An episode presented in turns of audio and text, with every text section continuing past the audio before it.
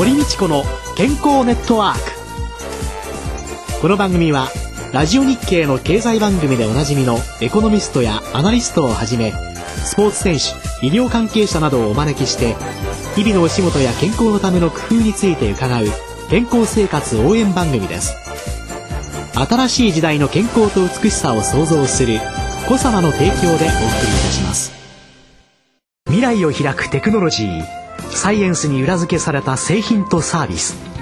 コサナは独自のビジョンによって新しい時代の健康と美しさを創造し皆様のより豊かな生活に寄与したいと願っています。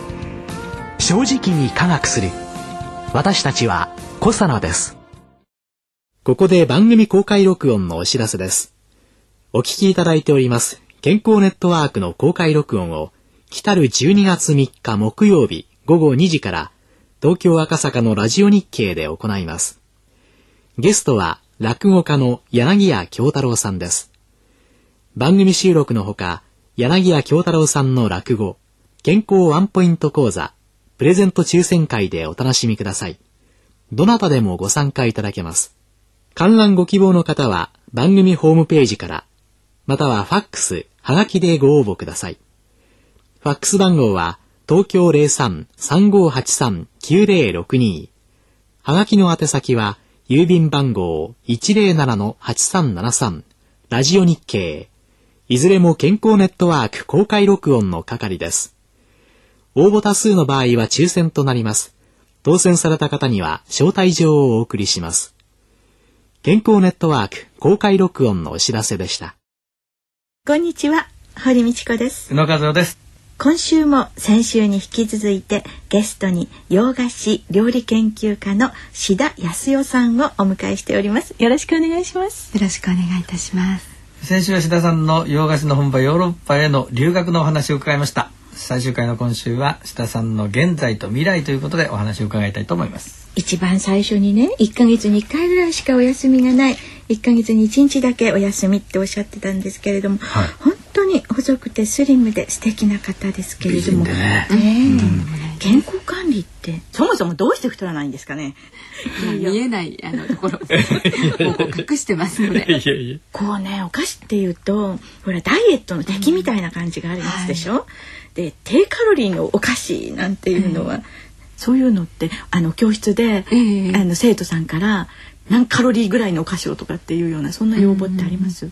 なんかもともと私としてはお砂糖を減らして甘くないお菓子っていうことはあんまり考えてないんですね。でそれよりもこう素材本来の持ち味を生かしたお菓子甘すぎてしまうとその素材の良さみたいなのが分かんないのでフルーツならフルーツオレンジとかリンゴの甘さを生かしたもうギリギリの線のお砂糖とかバターとかをの配合で軽くて美味しいっていうお菓子をこう研究するというのが日夜努力している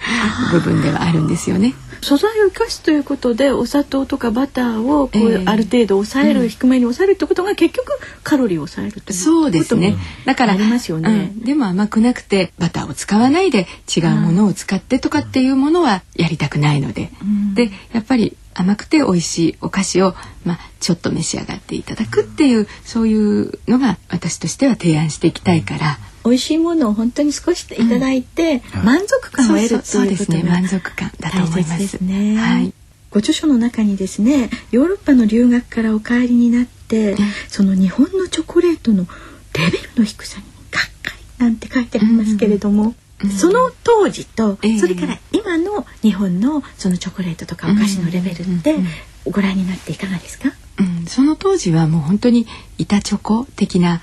ね世界でしたよね、えー、それで私父と母と一緒にスイスに行った時に、えー、スイスはミルクチョコレートがとても有名なんですけれども、うん、その時にスイスのチョコレートがすごく美味しかったっていうイメージで今もチョコレートが大好きなのでスイスに行ったっていうきっかけみたいなのがあるんですけれども、うん、もうその当時からもう歴史が違うからものすごく美味しいチョコレートがあったんですけれどもやっぱ日本はもちろん美味しかったんですが板チョコ程度でチョコレート菓子というものはあまりなかったから今,、今はもうトリュフとかチョコレートケーキとかもあらゆるものが美味しくて濃厚なチョコレートがいっぱい出てますよね。カカオ分何パーセントなんて。コンビニとかそうい。うところでもそのチョコレートの質みたいなのをなんか競うようなそんなところもあるけれども当時はもうそんなことはなくチョコレートといえば板チョコみたいな感じだったものですから、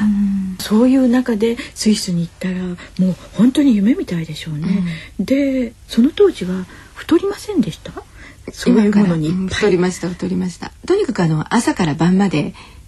お菓子を作ってるわけだから、うん、でで、まあおひそれでお昼で学食というか、そういうところでご飯は食べる。でまた朝から晩までだからもう9キロ今からすると12キロぐらい太ってたんですよ。ああ、やっぱそれは太っちゃうんですね。はい、でちょうどやっぱり食べたい時期だったのか、何でも食べてたのでね。それねせっかくね留学されてね、お料理お菓子っていうのはね食べなきゃ味は分かりませんものね、しょうがないですねそれはね、帰ってきてから今その12キロ減になった今っていうのは、健康管理はどうなさってるんですか？そうですね。やっぱりもうその当時のきっとこうなんか食べる習慣みたいなのがついてしまってるから、うん、あのその後もねケーキ屋さんに行ったらケーキは2個食べるっていう感じだったんですよ。だから戻すのっていうのは大変だったんですけれども、うん、今はあの、まあ、忙しいからっていうことですけれども、うん、朝ごはんはものすごくいろいろ食べるんですね。はい、でお昼もしっかり食べます。はい、で夜はもうほとんど穀類とか、油っぽいものはもう食べてないです。うん、それがこう美しさの秘密ですね。夜穀類は食べない。朝昼しっかり。うん、で夜は食べない。逆だもんな。ケーキは何個食べるんですか今は？ケーキもたくさん食べます。二個とかね、三個とか食べますけれども。でもこれでね、そのスタイルを保ってらっしゃる。ね。っていうのはすごいですよね。ねあまりね暇がないので運動はする機会はないので、まあね、お昼休みっていうかお昼はあの私がお買い物に行くことにしてるんですね、まあ、車は使わないで,、でほとんど車には乗らないように今はしてます。今日本のお菓子のレベルアップっていうんですか、うん、それはその書いてらっしゃった時と本当にもうものすごい違いがあるわけですよね。でもういろんなところに美味しいお菓子屋さんがあったりいろんな賞を取ったり、えー、いろんなコンテストがあったりっていうようなことで、日本のそのお菓子のレベルアップっていうのは、何がこんなにレベルアップさせてきたんでしょうかね。それと同時に、和菓子っていうものよりもその洋菓子の方がお好きな人が増えてくるとね、日本の文化ってどうなのかなって思ったりするんですけどそ、ね,、のあたりどう、でやっぱりあのその和菓子よりフランス菓子がこう伸びてったっていうのはやっぱり欧米化の食事っていうことがあると思うんですよ。それとやっぱりそういうヨーロッパの食べ物にこう憧れとか興味みたいなのが持ってた部分があったと思うんですね。それとあとパティシエっていう方今たくさんいらっしゃいますよね。でその当時はそんなにいなかったから私もパティシエを目指すというよりもお菓子研究家料理研究家を目指そうっていう感じだったんですけど今はそのパティシエに憧れてる方そういう方が女性も男性も多い。そういう方が海外で勉強するっていうことが多くなったから今の洋菓子のレベルアップっていうのが考えられていると思うんですね。でも反対に今そういう方たちがこう増えてるから和のテイストがすごく人気じゃないですか。で洋菓子の中に和を取り入れたお菓子っていうのがとても人気になってきてるので徐々にこう元に戻ってきているというかいいところをこう2つミックスさせて新しいお菓子が生まれてきているというようなそんな感じじゃないでしょうかね。そうですよね。日本って割とね、その日本の文化に溶け込ませてくるのって得意ですよね。得意ですね。あのカレーライスなんかももう典型だと思うんですよね。そうですね。あんなカレーは日本しかないですよね。そうですよね。ジャパニーズカレーライスですね。ねあの私最初の頃にねお伺いしたね、志田さんから伺ったそのプロとアマチュアの違いなんですかって言った時に。アマチュアっていうのは真似でいいんですよって言われて、うん、それでプロっていうのは新作を作り上げていく、うん、その新作っていうのをいつも考え作り上げていかなきゃいけない大変さとか、うん、それからそういうようなものを今後ですねどんなものをお作りになるとされているのか、ね、今研究されている新作とか、何かありましたら。やっぱりあの洋菓子のさらなるレベルアップのために何が必要かっていうと、ええ、やっぱりブームには乗せられずになんか、はい、私は基本的なものをこう忠実にしながら今まで勉強してきたこととか、うん、そういう古典的なお菓子プラス、うん、ちょっと和のテイストを入れたっていうようなそういうお菓子を作っていきたいなっていうふうに今思ってるんです。でお料理の方もフレンチを中心としたお料理教室ですけれどもこうお箸でいただけるようなお料理フレンチみたいなのを今提案してるんですね、うん、だから今のテイストに合わせてそういう和をプラスしてお家でも皆さんが作っていただけるようでそして体にも優しいフレンチやお菓子を作っていきたいなというふうに思ってます。本当にスイスとねフランスと両方で学ばれでもその前にもずっと高校時代から料理学校に行かれてずっと学んでらした本基礎が終わりになるから、新作なんていうののアレンジっていうのはどんなものにも基礎がそうですね、ね、それは大事だと思います。だから向こうで勉強してちょっと語学でも苦しかったりとか、うん、いろいろなこととか、今思い出すとちょっとこううるうるしてきちゃうんですけれどもね、うん、あのそういったことをこうしたから、まあ、現在があるのかなっていうふうに思える。志田さんのお菓子甘いお菓子に、の裏にちょっとしょっぱい涙と、ね、いろいろなものがあり。そしてでも、その中からできてきた基礎がしっかり踏まえられた志田さんの夢あふれるお菓子が多くの人にねまた食べていただきそういうお菓子がまたいろんな夢にねつながっていくといいですね。今月は4週にわたって洋菓子料理研究家の志田康代さんに伺いました。どうもありがとうございました。ありがとうございました。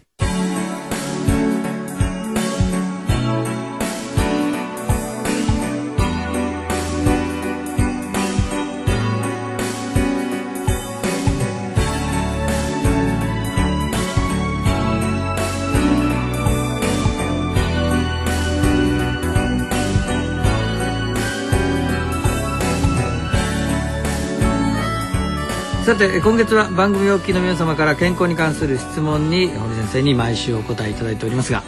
今週のご質問は和歌山県の40代の男性からのご質問でございます。口内炎に蜂蜜が良いと聞いたことがありますが本当ですかという質問でございます。はいこれは本当です。この蜂蜜なんですけどね抗菌作用がありましてね菌を抑える作用がありますので昔からあのよく使われておりますし実際にはですね大衆薬町の薬局で買える口内炎用のお薬にねこの蜂蜜が使われているそんなお薬もあってで塗るとねとっても甘くてね、えいい味ですよ。でもただ普通の蜂蜜塗るとねやっぱりベトっとね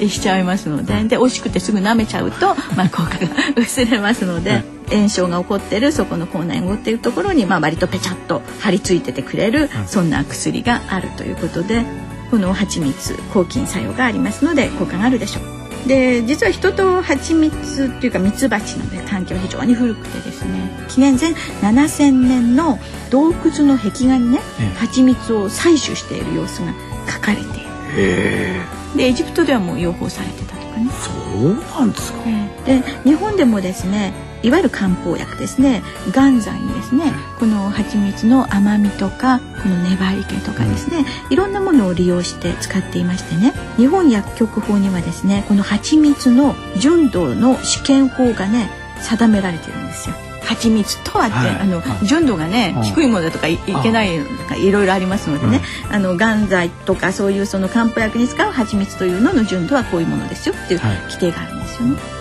抗菌作用なんですけれどもね実は過酸化水素あるいはメチルグリオキサール、うん、こういうものが抗菌作用があるって言われてるんですけれどもこれが入ってるのがマヌカハニーには入ってて、まあ、他の蜂蜜にはあんまないですね。でこれがその熱に強い。で過酸化水素の方は熱に弱い。そうするとですね実は蜂蜜の紅葉抗菌作用を期待してっていうので紅茶の中に入れると熱いお湯ですよね。ですから熱に弱いものはその作用をなくしてしまいますので、熱に強いものが入っているマヌカハニーなんていうのはいいなというふうに思いますね。で今新型インフルエンザすごい話題になっておりますけれども、この新型インフルエンザ実は子どもはものすごく激変しやすいんですね。ですからお母さん子供寝てるからなんて言ったら、うん、実は実は呼吸器障害でぐったりしてたんだってなるといけませんのでインフルエンザになったお子さんはしっかり観察をしていただきたい。それからウイルスが心臓に入って激症心筋炎であっという間に亡くなってしまうことあるんですね。実際にもうそれで何例か亡くなってますよね、うん、ですから心臓にウイルスが入ることも考えて目がむくんだりと顔がむくんだりとかねおしっこの量が少なくなったりとかねそんなことがあったらすぐ病院に行っていただきたいなっていうふうに思うんですけれども、そんなインフルエンザに罹患しないためにね、予防的な作用を期待してエキナセアっていうねお茶なんかもあるんですよ。エキナセア。はいエキナセアです、アメリカインディアンが民間療法として使ってた。そのエキナセアにですよマヌカハニーを入れて飲む、あるいは葛根糖の原料の一つであるシナモンニッチこのシナモンティーなんかもね風邪の引き始めにいいんですよ体温めて。だからシナモンティーにマヌカハニーを入れて、その効果を相乗効果として期待できる。ということなんじゃないでしょうかね。今月までのゲスト志田康代さんでございました。来週はスリープストレスクリニック院長の林田健一さんをゲストにお迎えしてお送りしてまいります。お相手は堀道子と宇野和夫でしたそれではまた来週。ごきげんよう。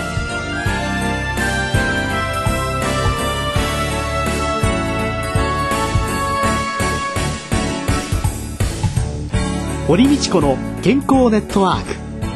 健康と美容についてもっと詳しく知りたい方は是非コサナのサイトへ。検索で「コサナ」カタカナで「コサナ」と入力してください。この番組は「新しい時代の健康と美しさを創造する「小様の提供」でお送りいたしました。